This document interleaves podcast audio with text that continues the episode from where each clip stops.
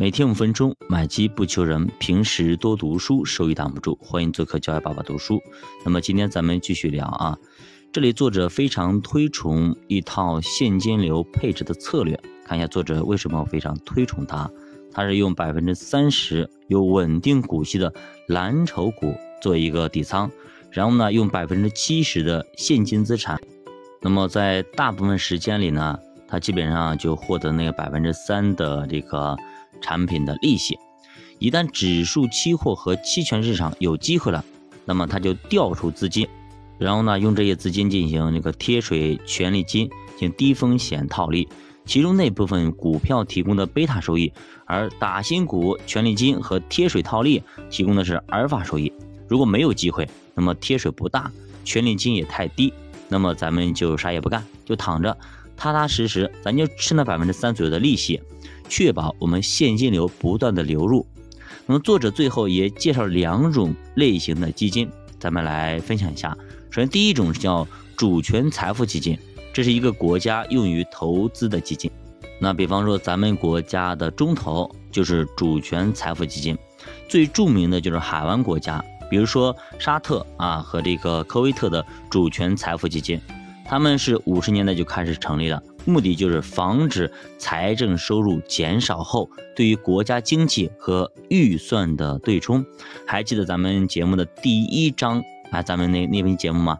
就当时就举了两个例子啊，两个国家，一个是挪威，一个是瑙鲁，同样两个资源型国家，那么非常非常相似。但是呢，挪威。他就用了这种基金，啊，他组建了一个国家基金，然后保证他的资源一旦枯竭，还有源源不断的财富会给他们创造。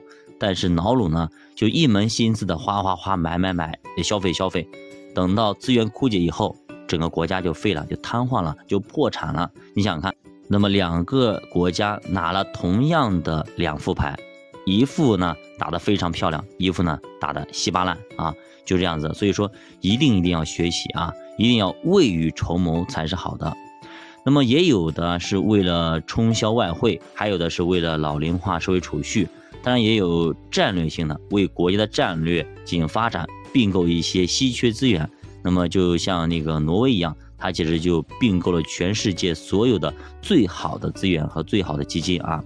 那么，二零一六年的数据啊，全球十大主权基金中啊，挪威政府养老基金是八千八百五十亿美元，全球第一，懂了吗？这就是我为什么一直在推崇挪威的原因啊。然后是中投的八千一百三十八亿美元，第二。你想想看啊，人家挪威那么小一个国家，人家排第一，咱们那么大一个国家才排第二。所以说啊，我们的道路啊，任重而道远啊。多多的积累更多这样的财富，才能够啊养活得起咱们这十四亿的人口。那么第三名呢是阿联酋的阿布扎比投资局啊，它是七千九百二十亿美元啊。那么跟咱们有关的还有这个外管局下面的一个华安投资公司啊，它是四千七百四十亿啊，排名第六啊。香港金管局啊投资组合第七。全国社保基金排名呢全球第十，所以我们的钱还是非常充沛的。前十名呢，我们占了四个。当然了，我们的人均比较少，但是我们的总体体量还是可以的。那么这些主权财富基金怎么投资的呢？以科威特投资局为例啊，他们的股票占了百分之五十七，债券占了百分之十五，房地产占百分之三，现金呢占了百分之二十三。那么他还投了一些另类的资产啊，一半以上的投资都在美国。那么挪威政府养老金呢，股票投资占了百分之六十一，这个我们以前有讲过。固收呢百分之三十七，房地产一个点啊。新加坡政府投资基金啊，则是百分之四十五的投资的股票，其中呢分别是三十加十五，分别投了发达国家和新兴市场国家。然后呢，固收是占了百分之十七，另类投资主要是房地产私募。那么资源投了百分之十七，还有十一的现金。那么再来看一下作者比较推崇第二类对冲基金啊。那么金融上的对冲啊，意思就是两笔完全相反的交易啊，一手买大，一手买小，到最后不管是大是小，哎，我基本上不赚钱，这叫简单的对冲，完全的对冲。但是如果有利差，那么我们就是赚那个利差就好了，我也不管你涨一跌，我都赚钱，这叫锁定利差。但是经过这么多年的发展啊，对冲基金现在已经超出了对冲风险的范畴，开始承担高风险了。那么世界上第一支对冲基金啊。也是一个叫做琼斯的人创办的，时间呢是一九四九年，跟咱们建国是同一年啊。他是用杠杆借来更多的资金，然后呢一多半买入看好的股票，少部分买入不看好的股票。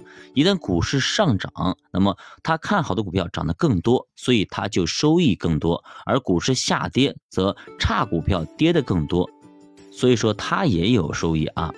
那么琼斯用这套方法，从四九年到六八年，将近二十年的时间里，获得四十八倍的回报啊，年化高达百分之二十二点六啊，毗邻巴菲特啊。